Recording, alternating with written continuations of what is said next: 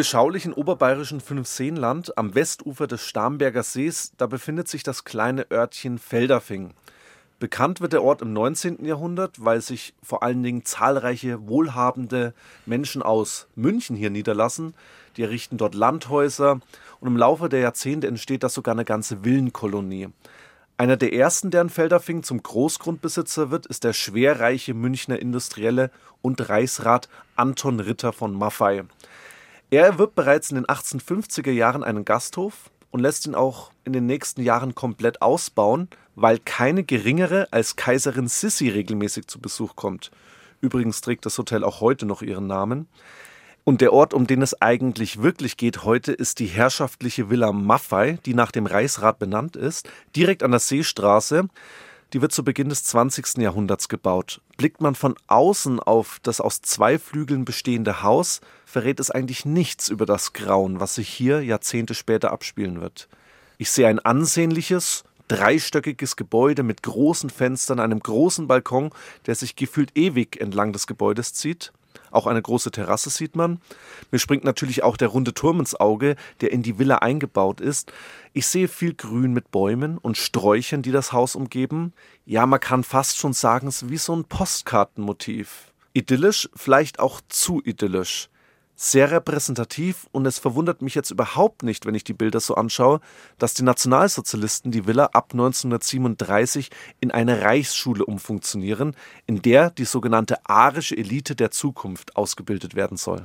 Während nach 1945 dann langsam das neue Zeitalter des Wiederaufbaus eingeleitet wird, beginnt in der Villa Maffei eine Geschichte, die voller Gewalt ist.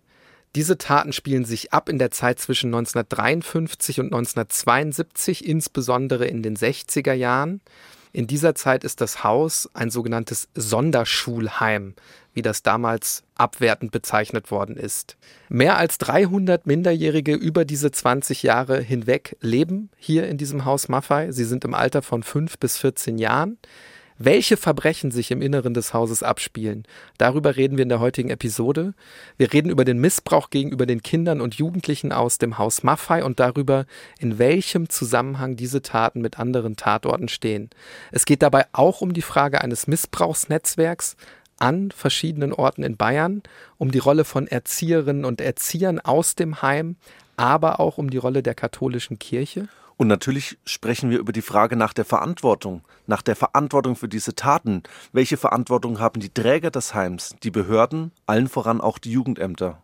Wir, das sind Hannes Liebrandt und Niklas Fischer, zwei Historiker von der Ludwig-Maximilians-Universität in München. Das ist ein Podcast von Bayern 2 in Zusammenarbeit mit der Georg von Vollmer Akademie. Das ist Tatort Geschichte.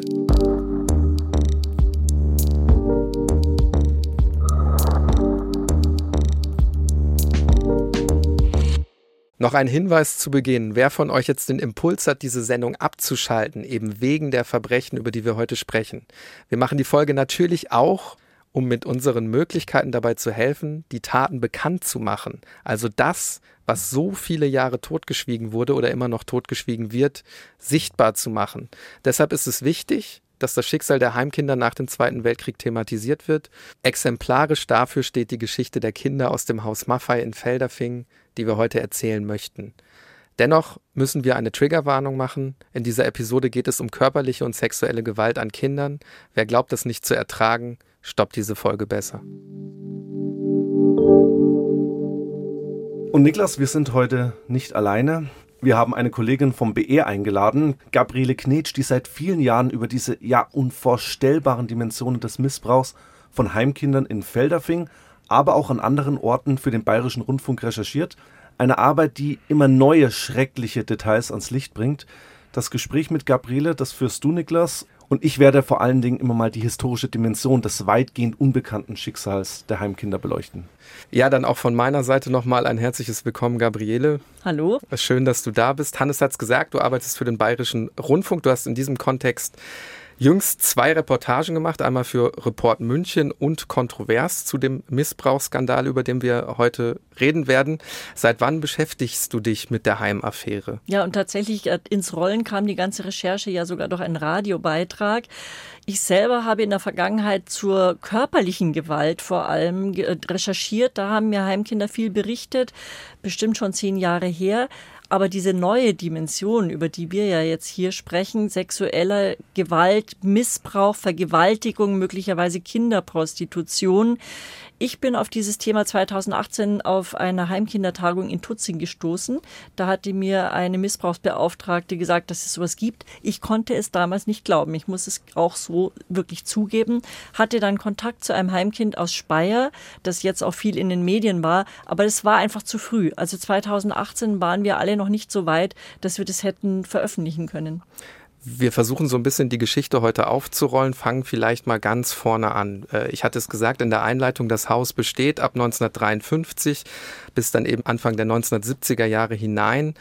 Klären wir vielleicht erstmal, was für Kinder sind denn eigentlich im Haus Maffei untergebracht? Ja, es heißt ja ein Heim für lernschwache Kinder, sogar behinderte Kinder hört man im Ort. Ich habe auch mit den alten Felderfingern dort gesprochen und die Betroffenen, die ich kenne, waren ganz betroffen, weil sie selber sind ja gar nicht behindert und sehen sich gar nicht so. Was stimmt? Es sind Kinder aus extrem belasteten Familien. Also einer zum Beispiel hat einen Kontext Vater Säufer, Mutter Prostituierte, Inzestkinder. Also ich habe ganz schlimme Geschichten gehört, ganz schlimme persönliche Schicksale. Klar ist, niemand kümmert sich zu Hause um diese Kinder. Die Kinder haben Probleme und sind extrem schutzbedürftig. Deswegen werden sie dort in dieses Heim eingeliefert. Also ein ganz wesentlicher Punkt. Es geht im Grunde um Kinder, die eigentlich in Sicherheit gebracht werden sollen. Wer schickt denn diese Kinder nach Felderfing? Ja, hier beginnt dieses komplizierte Gewebe der Zuständigkeiten. Also es gibt ein Jugendamt, Jugendamt München, das sind alles Münchner Kinder. Dieses Jugendamt verteilt die Kinder an die Heime. Also die liegen nicht alle in München, auch, aber nicht nur. Die können sie zum Beispiel, was auch geschehen ist, nach Oberammergau in ein Heim schicken. Manchmal werden die Kinder auch verlegt von einem Heim ins andere. Und dann später, wenn sie 14 sind, dann kommen sie in ein Heim für ältere Kinder. In meinem Fall sind äh, mehrere Kinder in das Salesianum in München gekommen. Immer die Zuständigkeit liegt beim Jugendamt und auch eigentlich die Kontrolle. Das heißt, was für ein Personal ist dort im Haus Maffei beschäftigt? Wer ist Träger dieses Kinderheims? Der Träger ist der Paritätische Wohlfahrtsverband Bayern.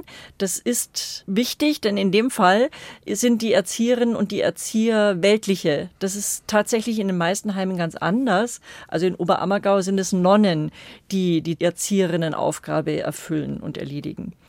Mit Blick auf das Personal. Wir sind in der Zeit unmittelbar nach dem Zweiten Weltkrieg. Viele sogenannte Displaced Persons sind unterwegs. Das heißt eben äh, Menschen, die von den Nationalsozialisten verschleppt worden sind, bewegen sich auch in Deutschland. Und viele Kinder dieser Menschen sind unter anderem dann auch in so einer gewissen Übergangszeit in dem Haus untergebracht. Daraus entsteht dann etwas später das Kinderheim worauf ich hinaus will, welche Rolle spielt die nationalsozialistische Ideologie, welche Rolle spielen Erziehungsansätze aus dem Nationalsozialismus auch mit Blick auf Regeln, die es dann in diesem Kinderheim gibt? Ja, das war so in Felderfing. Ich höre das aber auch immer wieder, dass es so in anderen Heimen war. Es gibt wohl eine Kontinuität der Erzieherinnen und Erzieher, vom Nationalsozialismus in diese Nachkriegszeit. Also speziell hier in dem Heim sehen wir, dass die zwei Leiterinnen schon im Nationalsozialismus als Erzieherinnen tätig waren. Also sie haben gerade bei dem Vorgängerverband des Paritätischen Wohlfahrtsverbands gearbeitet. Das war der Nationalsozialistische Wohlfahrtsverband. Und auch interessant, wenn wir uns die Kontinuität im Amt anschauen, im Jugendamt.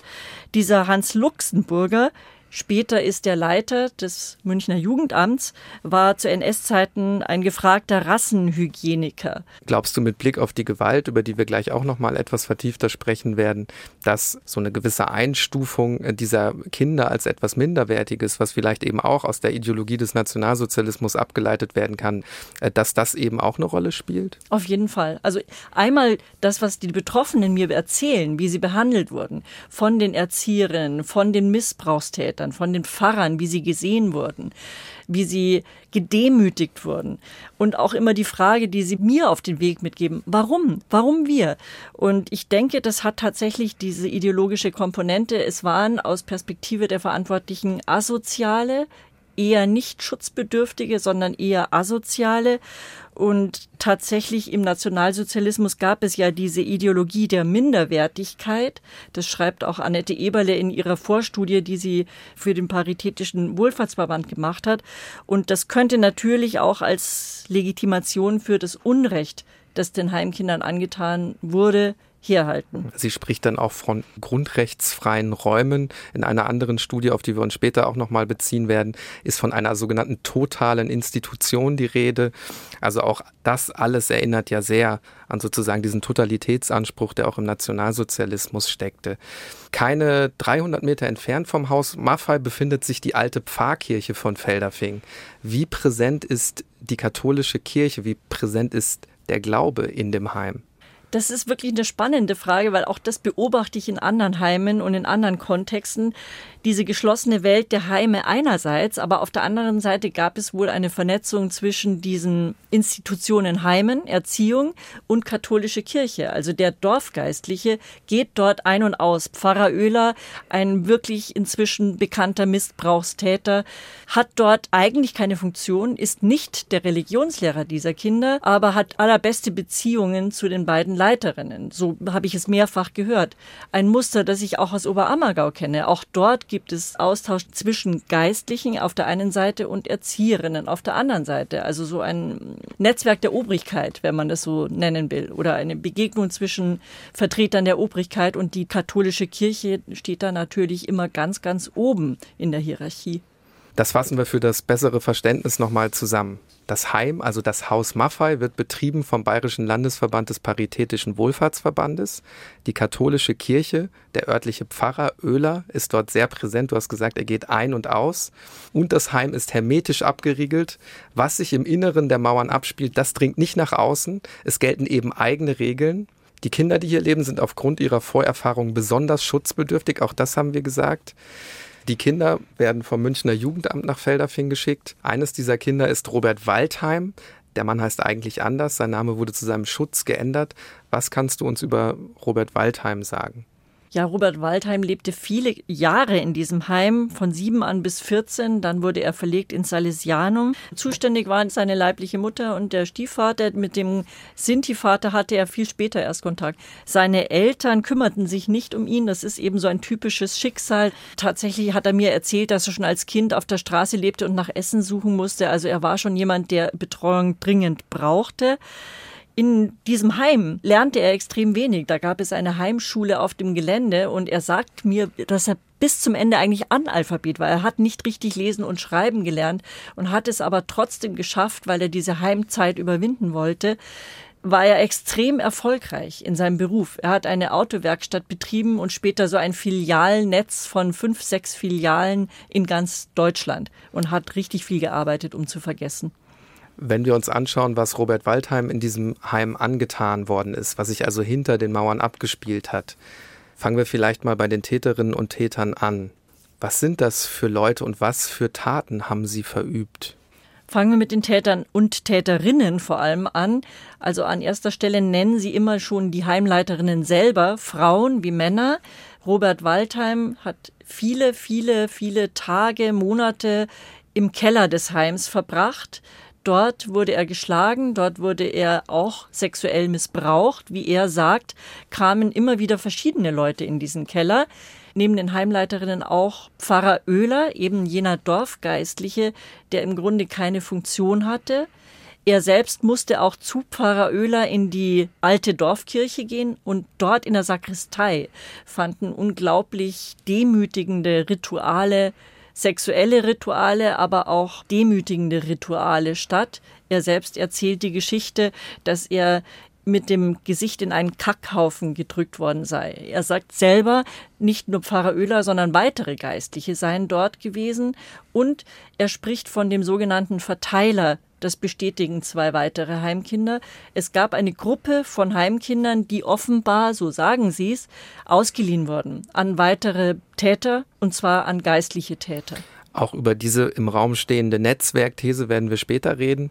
Bleiben wir noch mal kurz konkret in Felderfing. Du hast gesagt, es gibt zwei Tatorte. Robert Waldheim wird zum Beispiel zum Opfer. Du hast kurz auch die Eltern angeschnitten.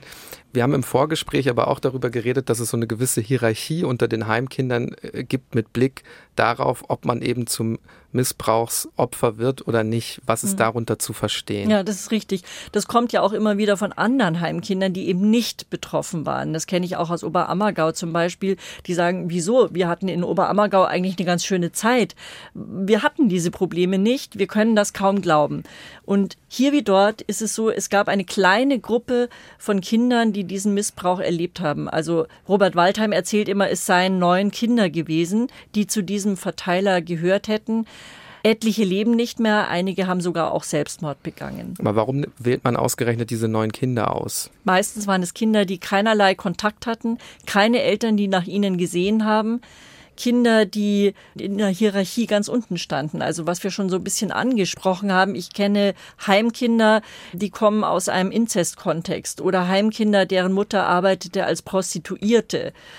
In dem Fall von Robert Waldheim kann ich mir vorstellen, dass sein, sein Sinti-Vater auch eine Rolle spielte, dass man ihm das auch immer wieder zu hören und zu verstehen gegeben hat, du bist nichts wert, du bist zu nichts Nutze, du stehst ganz unten. Das haben ihm die Täter ja genauso gesagt. Das heißt aber, man wählt ganz bewusst eben auch solche Kinder aus, die das ihren Eltern zum Beispiel gar nicht erzählen können, was ihnen widerfahren ist, weil die Eltern vielleicht nie gar kommen. nicht mehr leben oder genau, nicht kommen. Die kommen nie. Also die leben schon, die Eltern, da gab es immer Eltern tatsächlich, aber äh, keinen Kontakt zu den eigenen Kindern. Und wenn, dann hätte den Kindern sowieso überhaupt niemand geglaubt. Auch das zieht sich so durch die Geschichten der Heimkinder durch. Wenn sie es irgendwie versucht hätten, wären sie auf taube Ohren gestoßen, weil wir haben ja schon über die Hierarchie gesprochen. Ganz oben, da steht der Dorfgeistliche, Pfarrer Oehler, eine Instanz. Und ganz unten, ganz, ganz unten steht dieses arme Heimkind, quasi nichts Nutze in den Augen der Gesellschaft und auch der Täter. Das heißt aber, das Personal, selbst diejenigen, die sozusagen sich nicht mit an dem Missbrauch beteiligt haben, müssen davon ja gewusst haben. Das ist so ein bisschen die Frage, weil tatsächlich haben mir die Dorfbewohner erzählt von einer noch lebenden Erzieherin, die ist jetzt über 90 und die kann sich das beim besten Willen nicht vorstellen. Sie hat es wirklich nicht miterlebt. Ganz ähnlich hat mir das eine Erzieherin aus dem Oberammergauer Heim, wo es ja auch solche Vorwürfe gibt, beschrieben. Diese Gruppe der Täterin war sehr isoliert, total abgeschottet. Man kam da gar nicht rein. Gespräche fanden nicht statt über dieses Thema. Das war ein totales Tabu. Also sie hat das nicht mitgekriegt, tatsächlich nicht mitgekriegt damals.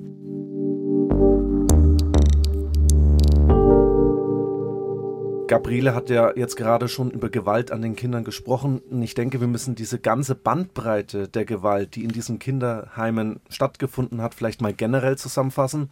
Ich beziehe mich da immer auf die Ergebnisse der Studie des Instituts für Praxisforschung und Projektberatung München. Die hat den Titel Ausgeliefert und verdrängt. Das ist eine begleitende Studie zur Bayerischen Anlauf- und Beratungsstelle für ehemalige Heimkinder.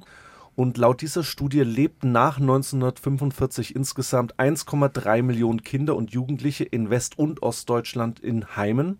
Egal ob in der Bundesrepublik Deutschland oder der DDR, generell sind diese Einrichtungen, ich zitiere, geprägt von einer systematischen Vernachlässigung des Kindeswohls. Für Bayern heißt das konkret, weil ja eben der Freistaat untersucht wurde und ich muss wirklich sagen, diese Ergebnisse sind erschütternd. Etwa drei Viertel der Heimkinder waren betroffen von psychischer und physischer Gewalt. Und hier nur mal ein paar Auszüge, um die Bandbreite zu verstehen, welche Erscheinungsformen es da überhaupt gab. Unter der Überschrift strukturelle Gewalt werden vor allen Dingen Vorschriften und Regeln aufgezählt, die als Instrumente der Macht und Unterdrückung gelten. Zum Beispiel darfst du nicht aufs Klo, bevor du ins Bett gehst. Viele machen dann natürlich ins Bett und dann wirst du schikaniert und bestraft. Es geht auch immer um Regeln, die Kinder bedrohen, ihnen Angst machen. Dazu gehört auch die räumliche Gewalt. Zum Beispiel, dass man keine Privatsphäre hat. Türen immer auf, ständige Kontrolle. Es gibt große Schlafsäle oder Gemeinschaftsduschen und jetzt zitiere ich kurz aus der Studie. Das durch Regeln und bauliche Gegebenheiten vorenthaltene Recht auf Intimsphäre erzeugt ein institutionelles Klima, das sexualisierte Gewalt begünstigt. Dann auch noch die vollkommene Trennung von Gruppen, Isolation, Gefühl vollkommener Ausweglosigkeit. Nächste Überschrift körperliche Gewalt. Dazu zählen natürlich Schläge, teilweise kamen sogar Schlagringe zum Einsatz. Kinder werden herumgeschleudert, an die Wand geklatscht, sie werden eingesperrt. Es gibt Essenszwang, Nahrung, die bis zum Erbrechen in die Kinder hineingestopft wird. Es gibt Kollektivstrafen, um die Kinder systematisch zu spalten und, und, und. Nächster Punkt, sexualisierte Gewalt. Davon können in der Studie mehr als ein Drittel der Befragten berichten. Der Großteil davon eben selbst Opfer. Und hier sei nochmal betont, dass es sich ja um Menschen handelt, die wegen ihrer familiären Vorgeschichte im Heim einen besonders sensiblen Umgang brauchen. Und genau diese Kinder werden nun in den Heimen missbraucht. Man muss sagen, wieder missbraucht, weil sie bereits in den Familien missbraucht wurden. Und zu dieser sexualisierten Gewalt gehört auch Gewalt, die sich nicht direkt gegen den Körper richtet. Was kann man darunter sich vorstellen? Bedrohungen, ständiges Schikanieren, die Kinder entmutigen, Stichwort du kannst nichts, du bist nichts, das Zerstören von Bindungen, Isolation, ganz wichtig, und eben auch eine spezifisch religiöse gefärbte Gewalt, also religiöse Zwangserziehung. Da werden katholische Moralvorstellungen von Sexualität übergestülpt, vermittelt auch ausgerechnet von den Tätern. Ich kann hier nicht auf alle Formen der Gewalt eingehen. Die Studie findet ihr in den Show Notes, aber sie gibt uns doch so einen Einblick, welche Bandbreite an Gewalt hier zu beklagen ist. Welche unterschiedlichen Erscheinungsformen von Gewalt in den Heimen stattgefunden haben, haben wir jetzt in der Studie gesehen. Ich würde auf den letzten Punkt, den Hannes angesprochen hat, nochmal etwas genauer eingehen wollen. Religiöse Gewalt. Dazu gehört auch das bewusste Spiel mit der Angst vor der Hölle. Ist das auch etwas, was Kinder wie Robert Waldheim im Haus Maffei erleben müssen, Gabriele? Ja, immer wieder. Nicht nur im Haus Maffei. Das ist etwas, was sich durchzieht durch die Heimerziehung und was ich von vielen Heimkindern immer wieder zu hören bekommen habe. Wenn du etwas sagst, kommst du in die Hölle oder du kommst ins Fegefeuer. Dann wird die Hölle genau ausgemalt mit schillernden Worten. Ich habe sogar und so eine krasse, wirklich zu Herzen gehende Schilderung gehört von einer Betroffenen aus einem Heim in Franken. Sie hat davon berichtet, dass die Erzieherinnen im Keller wirklich eine Hölle gebaut haben. Eine Hölle mit einem Kessel und immer wieder verbunden mit dem Schweigegebot. Du darfst nichts über diesen Missbrauch sagen, weil sonst droht dir die Hölle ja, macht mich tatsächlich sprachlos, wie perfide dieses System dann ist, eben genau mit diesen religiösen Moralvorstellungen noch zu spielen. Große Doppelmoral. Ich versuche trotzdem auch noch einen ganz wichtigen Punkt anzusprechen, den wir vorhin zumindest schon mal angeschnitten haben. Die sogenannte Netzwerkthese. Auch Robert Waldheim und auch andere Heimkinder berichten, dass es eben auch Tatorte außerhalb von Felderfing gab er spricht davon, weitergereicht worden zu sein. Du hast es gesagt, an Pfarrer aus der Umgebung. Das heißt, die Dimensionen der verübten Verbrechen sind deutlich größer. Um welche Vorwürfe geht es da? Das sind ja drei Betroffene, die noch leben und die auch zu diesem sogenannten Verteiler gehört haben. Die Aussagen dieser drei Betroffenen bestätigen sich eigentlich gegenseitig. Sie wurden einmal von Pfarrern vergewaltigt, also nicht nur Missbrauch, sondern richtig gehend vergewaltigt. Das passierte auch an Feiertagen. Sie mussten an Feiertagen zu diesen Pfarrern hinfahren. Robert Waldheim berichtet das, aber auch beispielsweise ein zweiter Betroffene, der sagt, er war mehr der süße Typ. Er schildert einen Pfarrer auf der anderen Seite des Starnberger Sees, der zu ihm immer gesagt habe, du bist meine Sünde. Und er habe ihn ins Ohr gebissen vor lauter Geilheit, so berichtet es dieser Zeitzeuge. Und dann kommt noch etwas dazu, das ist ein sage ich mal, wenig aufgeklärter Komplex, nämlich die Beziehungen zum Kloster Ettal. Da, wo ja 2010 der große Missbrauchsskandal an Internatsschülern publik wird? Also gibt es eine Verbindung? Genau, das ist die Frage. Also das gilt ja sogar die Aufarbeitung dieses riesigen Missbrauchsskandals. Das war ja so die Initialzündung. Deswegen haben wir dann überhaupt erfahren, was es an Missbrauch in der katholischen Kirche gab. Da war Ettal ein wichtiger Schritt. Und es gilt so als vorbildlich, die Aufarbeitung. Es wurde ja ein ähm, Gutachter eingeschaltet, dieser Sonderermittler Pfister, der wirklich auch dann alles dokumentiert hat. Allerdings wurde die Studie niemals veröffentlicht. Wir haben auch mit Pfister gesprochen und es sind schreckliche Taten an den Zöglingen damals verübt worden, von Demütigung bis hin zu Vergewaltigung, Missbrauch, aber nicht so krass, sage ich jetzt mal, wie das, was die Heimkinder erzählt haben. Es waren eben Gymnasiasten. Wir haben ja vorhin über dieses Hierarchiegefälle gesprochen und vielleicht auch örtlich ganz schön verortet. Äh, die Zöglinge waren oben in ihren Räumen, da passierte das, aber die Heimkinder berichten, dass sie in den Sommerferien nach Ettal gebracht wurden und dort in den Keller gesperrt worden sind. Weil die Internatsschüler nicht verfügbar sind oder wieso in den Sommerferien? Möglicherweise. Also ich hatte auch Kontakt mit Internatsschülern, die haben erst gesagt, können wir uns gar nicht vorstellen. Dann haben sie aber gesagt, wir sind nicht da gewesen. Im Sommer waren wir nicht da. Und äh, war das vielleicht, das ist jetzt eine Frage, gab es vielleicht so eine Art zweite Schicht? Wenn wir nicht da waren, kamen Heimkinder. Und diese Heimkinder müssen Unaussprechliches in den Kellern erlebt haben, weil das ist tatsächlich ein Punkt, den wollten sie mir nicht genau schildern und nicht genau sagen. Nur einer hat gesagt, ja, sie wurden richtiggehend begutachtet. Es wären Leute gekommen mit Taschenlampe, sie hätten sich nackt ausziehen müssen und dann seien Männer gekommen in Ordensgewändern zum Missbrauch. Jetzt hast du von den Täterinnen und Tätern gesprochen, aber die müssen da ja auch hingebracht worden sein. Also es muss ja auch irgendwelche Helferinnen und Helfer gegeben haben, die zum Beispiel den Transport organisiert haben. Genau, das ist jetzt der Punkt, wo die Netzwerksthese ins Spiel kommt. Also einer berichtet, er sei von einem Zeltlager in Waldkraiburg abgeholt worden, mit der Versprechung, du bekommst gutes Essen, du kommst an einen schönen Ort und dann landete er eben in diesem Keller in Ettal. Und äh, er spricht davon, eine Nonne habe den Bus gefahren. Also das ist auch etwas, was ich mehrfach gehört habe.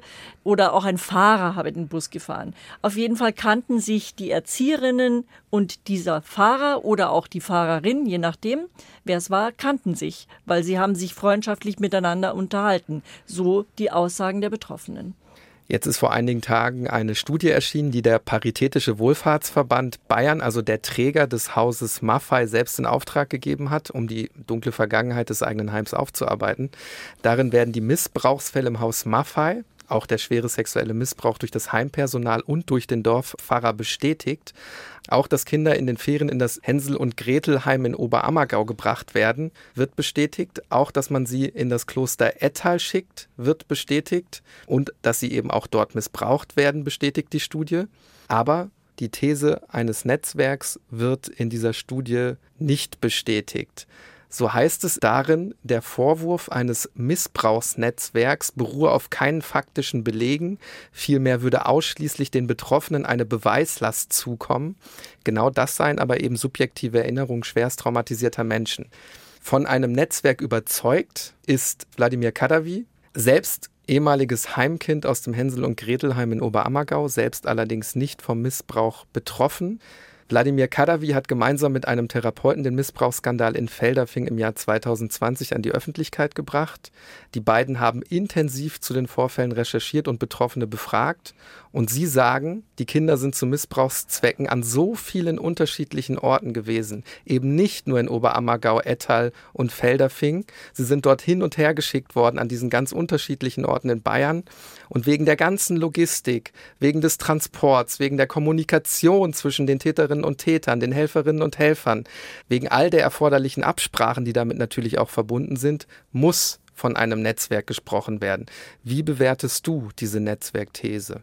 Ja, ich habe ja schon gesagt, was die Praxis angeht, bestätigt ja letztendlich diese Studie auch, dass es Absprachen, das, was du geschildert hast, gegeben haben muss. Also es ist ja eine Art von Netzwerk. Der Begriff Netzwerk ist hier jetzt nicht patentrechtlich geschützt. Also es kommt ein bisschen darauf an, wie man diesen Begriff definiert.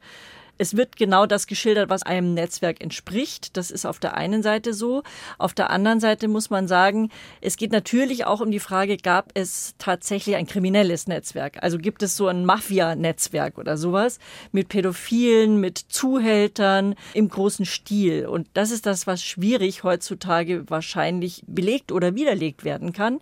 Die Kinder sprechen davon, es habe Zahlungen gegeben. Auch das höre ich aus zwei Heimen dass das Kinder miterlebt haben. Die Felderfinger Kinder mussten nach ihren Dienstleistungen ein Kuvert mitnehmen und das bei der Heimleitung abgeben. Sie hätten sich aber nicht getraut, reinzuschauen, vermuten aber, es sei Geld gewesen. Ein anderes Kind spricht von Spendengeldern und dass die Täter sich ja irgendwie gekannt haben müssen, das liegt nahe, weil es gibt immer diese Geschichte, die habe ich auch mehrfach gehört. In Felderfing wurde 1965 die Heiligkreuzkirche von Pfarrer Oehler eingeweiht. Das war so ein bisschen auch sein großes Verdienst, diese Kirche bauen zu lassen.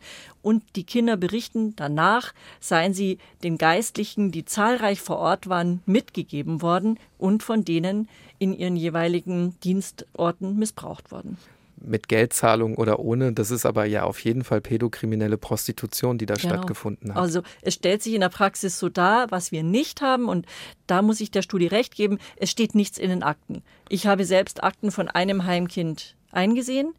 Sehr oft gibt es diese Akten überhaupt nicht mehr. Im Falle der Felderfinger Heimkinder ist es tatsächlich schwierig. Die haben, glaube ich, keine Akten. Aber in Oberammergau gibt es die noch, die Vormundschaftsakte und die Heimakte. Da steht nichts, obwohl das ein schwerst traumatisiertes Kind war, steht da nichts von sexuellem Missbrauch drin. Schon Könnte ich aber auch ein bisschen zynisch zurückfragen, warum sollte ich in die Akte eines Heimkindes schreiben, dass ich es missbraucht habe? Das ist der Punkt. Insbesondere dann, wenn die Institution ja selbst beteiligt war oder zugeführt hat. Dieser Verdacht steht ja im Raum.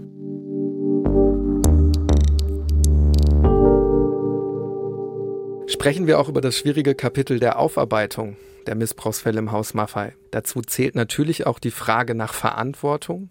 Die Täterinnen und Täter sind vermutlich fast alle tot so man sie überhaupt identifiziert hat. Taten sind längst verjährt, juristisch wird also wohl niemand mehr belangt werden. Verantwortung bezieht aber natürlich auch die Frage mit ein, was von den Verbrechen gewusst wurde oder ob es Hinweise auf Missstände in den Heimen gab. Nachgewiesen ist in der Studie, über die wir jetzt schon kurz gesprochen haben, ja auch, dass sich Eltern über die Gewalt gegen ihre Kinder beschwert haben. Diese Beschwerden sind aber alle vom Landesjugendamt, vom Jugendamt München, vom Paritätischen Wohlfahrtsverband und auch von der Heimleitung selbst zurückgewiesen worden. Noch schlimmer, eine Mutter wurde sogar als unglaubwürdig und asozial beschimpft, also man muss der Beschwerde deshalb auch gar nicht nachgehen. Solche Verunglimpfungen, solche Abwertungen, das generelle Desinteresse am Schicksal der Heimkinder, all das ist natürlich Teil der Aufarbeitung in der jüngeren Vergangenheit. Leider hat es aber auch hier schwere Versäumnisse gegeben. Denn heute ist bekannt, dass der Paritätische Wohlfahrtsverband bereits im Jahr 2010 in Person eines ehemaligen Vorstandsmitglieds von den Missbrauchsvorwürfen im Haus Maffei erfahren hat. Was wurde damals unternommen? Das ist ja. ja. schon über zehn Jahre her. Und nicht nur der Paritätische Wohlfahrtsverband. Also diese Vorwürfe sind der Öffentlichkeit nicht bekannt, den Institutionen aber sehr wohl. Und zwar so ziemlich allen. Also der Paritätische Wohlfahrtsverband war informiert, die Stadt München war informiert. Und zwar deshalb, weil die Heimkinder sich an alle diese Täterorganisationen gewandt haben. Auch Ettal Ettal. Ach, das heißt, man, es wusste gar nicht nur der Paritätische Nein, Wohlfahrtsverband. Auch, die, auch Kloster Ettal, da hat mir einer, der auch in diesem Keller war, aus einem anderen Heim, hat gesagt, wieso jetzt erst? Ich hatte angefragt in Kloster Ettal, die Stellungnahme war, wir wissen nichts von diesen Vorwürfen. Wir haben zwar 2010 die der Zöglinge aufgearbeitet, aber von Heimkindern wissen wir gar nichts, erst durch ihre Anfrage. Heimkind sagt, stimmt nicht. Ich habe mich damals schon an das Kloster gewandt und nie eine Antwort bekommen. Ähnliches höre ich vom Paritätischen Wohlfahrtsverband. Robert Waldheim war dort 2010, aber damals sind die Heimkinder auf taube Ohren gestoßen. Ein weiterer hat sich an die Stadt München, an jeden Bürgermeister der Stadt München gewandt mit seiner Geschichte, mit der Aufforderung, hier ist doch das Jugendamt zuständig gewesen für uns. Nehmt eure Verantwortung wahr. Lass uns versuchen, diese unterschiedlichen Institutionen, die damals in der Verantwortung für das Heim waren, einzeln durchzugehen und wie die jetzt eben in der jüngeren Vergangenheit ihre Geschichte aufarbeiten. Fangen wir an mit dem Jugendamt München, das ja damals schon nicht ihrer Aufsichtspflicht nachgekommen ist. Die hätten das Haus Maffei ja prüfen müssen, ja, wie die genau. Zustände dort sind. Im Prinzip wie heute auch. Ja, es, es sollte Kontrollen geben, aber die gab es wohl nach Aussage der Stadt München nicht konsequent und nicht regelmäßig. Also die Heimkinder sagen, da war keiner von der Stadt. Nur im Oberammergauer Heim sagt einer, ja, da war einer, aber der hat mich ja selber missbraucht. Also das war keine Kontrollinstanz. Wie versucht die Stadt München das heute aufzuarbeiten? Jetzt inzwischen kommen sie alle und gründen sogenannte Aufarbeitungskommissionen. Die Stadt München hat jetzt gerade eine Aufarbeitungskommission gegründet und da sitzt tatsächlich auch der Therapeut unserer Betroffenen aus Felderfing drin und vertritt die Opferperspektive. Das ist sehr wichtig, denn das ist ja genau ein Vorwurf auch der Betroffenen. Man habe sie nicht gehört und ihre Perspektive bisher eigentlich ein Leben lang nicht richtig angehört. Was macht die Kirche? Das Bistum Augsburg ist zuständig, denn die Pfarrei Felderfing gehört zum Bistum Augsburg, also sprich, da geht es um den Pfarrer Oehler. Die verweisen im Prinzip auf den Paritätischen Wohlfahrtsverband, denn auch der Paritätische Wohlfahrtsverband hat ja angekündigt, eine Aufarbeitungskommission im Herbst jetzt ins Leben zu rufen, auf der Basis dieser Vorstudie von Frau Professor Eberle. müssen wir vielleicht nochmal dazu sagen, Vorstudie heißt, das ist eben jetzt sozusagen einmal in zusammengefasst, was passiert sein soll und jetzt kommt eben dann noch eine Hauptstudie, die das Ganze im Detail aufarbeitet, möglicherweise dann vielleicht auch nochmal diese Netzwerkthese prüft. Das kann Auf jeden Fall, das ist äh, tatsächlich ist es äh, der Auftrag. Also sowohl die Kommission der Stadt München als auch der Paritätische Wohlfahrtsverband haben in Auftrag gegeben, dass dieser Netzwerksthese nachgegangen werden soll. Zur Aufarbeitung und zur Übernahme von Verantwortung gehören natürlich auch Entschädigungszahlungen. Haben die betroffenen Heimkinder sowas überhaupt bekommen? Ja, das haben die. Also die Felderfinger Heimkinder, deren Plausibilität wurde, wie es immer so schön heißt, in dem Fall vom Bistum Augsburg geprüft. Und da die Vorwürfe als plausibel eingestuft wurden, haben sie Zahlungen bekommen. In diesem Fall sogar sehr viel höhere Zahlungen als allgemein üblich. Und ich glaube, sie haben sich auch an den Heimkinderfonds gewandt, um da noch Zahlungen zu bekommen. Kloster Ettal, da floss kein Geld. Und auch die Stadt München hat sich bislang nicht an dem Heimkinderfonds beteiligt und hat auch keine individuellen Zahlungen an die jeweiligen Betroffenen ausgeschüttet. Jetzt hat Gabriele diesen Heimfonds bereits schon angesprochen und wenn man sich diesen genauer anschaut, zeigt sich eigentlich in dieser Diskussion, dass die Aufarbeitung des Leids der Heimkinder auf politischer Ebene noch immer stockt. Bereits 2006 wenden sich mehrere Betroffene in einer Petition an den Bundestag. 2009, also drei Jahre später, wird dann ein runder Tisch eingerichtet, der heißt Heimerziehung in den 50er und 60er Jahren. Ja, klingt erstmal im ersten Moment gut, aber hier sitzen Vertreterinnen und Vertreter des Bundes, der kommunalen Spitzenverbände, der Kirchen, der Wohlfahrtspflege, der Jugendhilfe, Juristinnen und Juristen, Wissenschaftlerinnen und Wissenschaftler. Worauf möchte ich hinaus? Die ehemaligen Heimkinder, die haben nur einen Beraterstatus und dürfen gar nicht an jeder Sitzung teilnehmen. Das ist für die Betroffenen keine zufriedenstellende Mitsprache, weil sie mit vielen ihrer Anliegen eben nicht durchdringen. Kritisiert wird insbesondere auch, dass die Verantwortlichen in Staat und Kirche das Unrecht nicht anerkennen auch dass sie nicht öffentlich um Verzeihung bitten. Es geht darum, das Geschehene endlich als Grundrechtsverletzung anzuerkennen. Dazu zählt aber natürlich auch ein finanzieller Ausgleich, etwa in Form einer Rente. Mit solchen Anliegen kommen die Betroffenen aber nicht durch. Stattdessen besteht dann zwischen 2012 und 2018 der von dir bereits angesprochene Fonds Heimerziehung. Der sieht jetzt vor, dass Betroffene einmalig Sachleistung bis zu einer Höhe von 10.000 Euro bekommen. Ja, und wie kommen die Betroffenen an die Leistungen heran? Zum Beispiel, wenn sie heute noch nachweisbare Traumatisierungen durch die Zeit in den Heimen belegen können. Also die Beweispflicht liegt bei den Betroffenen. Viele ehemalige Betroffene hat der Fonds aber nicht erreicht und selbst wenn, ersetzen die darin gewährten Leistungen natürlich keine angemessene Rente. Und ich glaube, den wichtigsten Punkt haben wir jetzt noch gar nicht direkt angesprochen was den Kindern und Jugendlichen dort angetan wurde, das kann natürlich nicht einfach durch materielle Leistungen wieder gut gemacht werden. Zur Wiedergutmachung gehört sicherlich neben vielen, vielen Aspekten auch, dass die Geschichte der Heimkinder endlich in das kollektive Gedächtnis aufgenommen wird, dass ihre Geschichte erzählt wird, dass man ihnen zuhört, dass man ihnen glaubt und dass ihre Geschichte aufgearbeitet wird. Schauen wir kurz nach Frankreich. Dort haben wir gerade eine Missbrauchsstudie äh, nicht der katholischen Kirche vorgelegt gekriegt. So wird es in Deutschland häufig gemacht. Die katholische Kirche arbeitet selber in ihren Institutionen auf. Wie hat es Frankreich gemacht? Sie haben einen Expertenrat unabhängig, extern eingerichtet und hat das Leid aller Heimkinder in Frankreich erforscht. Die Zahl ist erschütternd. 300.000 Heimkinder sprechen dort von sexuellem Missbrauch. Wenn man hier mit Betroffenen spricht, kann man davon ausgehen, die Zahl ist hier ähnlich. Also es ist eine riesige Dimension, vielleicht sogar höher, weil wir das bevölkerungsreichere Land sind. Und es geht hier um eines der großen, großen, dunklen Kapitel in der deutschen Nachkriegsgeschichte. Und immer wieder nennen sich die Betroffenen selber Überlebende. Mich erinnert das ein bisschen an die Zeit nach dem Holocaust, wo die ersten Holocaust-Überlebenden gesagt haben, uns hat niemand geglaubt, wir haben geschwiegen. Und es hat lange gedauert, bis dieses Leid, das den Holocaust-Überlebenden angetan wurde, ins öffentliche kollektive Gedächtnis gedrungen ist. Vielleicht brauchen wir auch eine Aufarbeitung kollektiver Art im Punkto Heimkindern. Und es ist auch eine Bitte, Forderung, ein Vorschlag, der kommt von den Felderfinger Heimkindern. Könnt ihr nicht einen Gedenkort machen, eine Gedenkplakette an der Villa Maffei, an der Kirche und uns einfach sagen, wir glauben euch, wir glauben euch und es ist erschütternd und schrecklich, was euch passiert ist. Das würden Sie auch gerne von höchster Stelle so hören.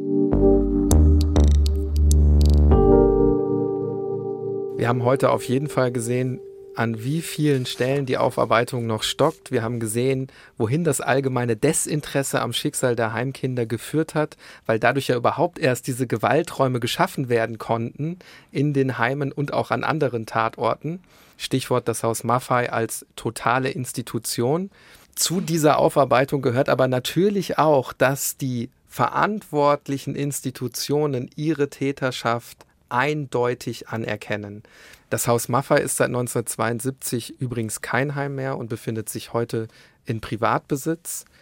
Gabriele, wir bedanken uns bei dir, dass du da warst. Das war, glaube ich, heute ein ganz wichtiges Thema, was hoffentlich viele Hörerinnen und Hörer findet. Ja, herzlichen Dank, dass ich dabei sein durfte. Das Schlusswort aber möchten wir Robert Waldheim überlassen. Hier ein Ausschnitt aus deinem Kontroversbeitrag vom Juni dieses Jahres. Mein Wunsch wenn die großen Leute, die wichtigsten Leute auch einmal eine Entschuldigung uns gegenüber rüberbringen, uns zu sagen, dass es ihnen leid tut, was geschehen ist, dann bestätigt es uns, wir sind nicht schuld. Das waren wirklich die Täter. Den und andere Berichte von Gabriele, wie auch alle genannten Studien, findet ihr in den Shownotes. Schaut da gerne rein. Das war Tatort Geschichte, ein Podcast von Bayern 2 in Zusammenarbeit mit der Georg von Vollmer Akademie. Wenn ihr Themenvorschläge, Wünsche oder Kritik für uns habt, dann schreibt uns gerne an tatortgeschichte@bayern2.de. Empfehlt den Podcast gerne auch weiter. Wir freuen uns.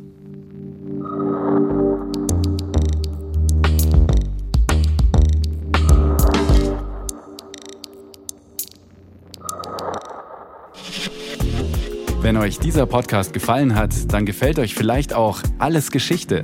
Im History Podcast von Radio Wissen schlagen wir den Bogen vom Gestern ins Heute und untersuchen die historische DNA unserer Gesellschaft. Schluckimpfung ist süß, Kinderlähmung ist grausam. Diese Schluckimpfung wird später in Deutschland einer ganzen Generation bekannt. Doch bis es soweit war, musste erst ein politischer Kampf ausgetragen werden, denn es waren die 50er Jahre, die Zeiten des Kalten Krieges. Für die USA war es eine politische Katastrophe, dass die Sowjetunion einen besseren und billigeren Impfstoff hatte. Alles Geschichte findet ihr unter bayern2.de slash podcast und überall dort, wo es Podcasts gibt.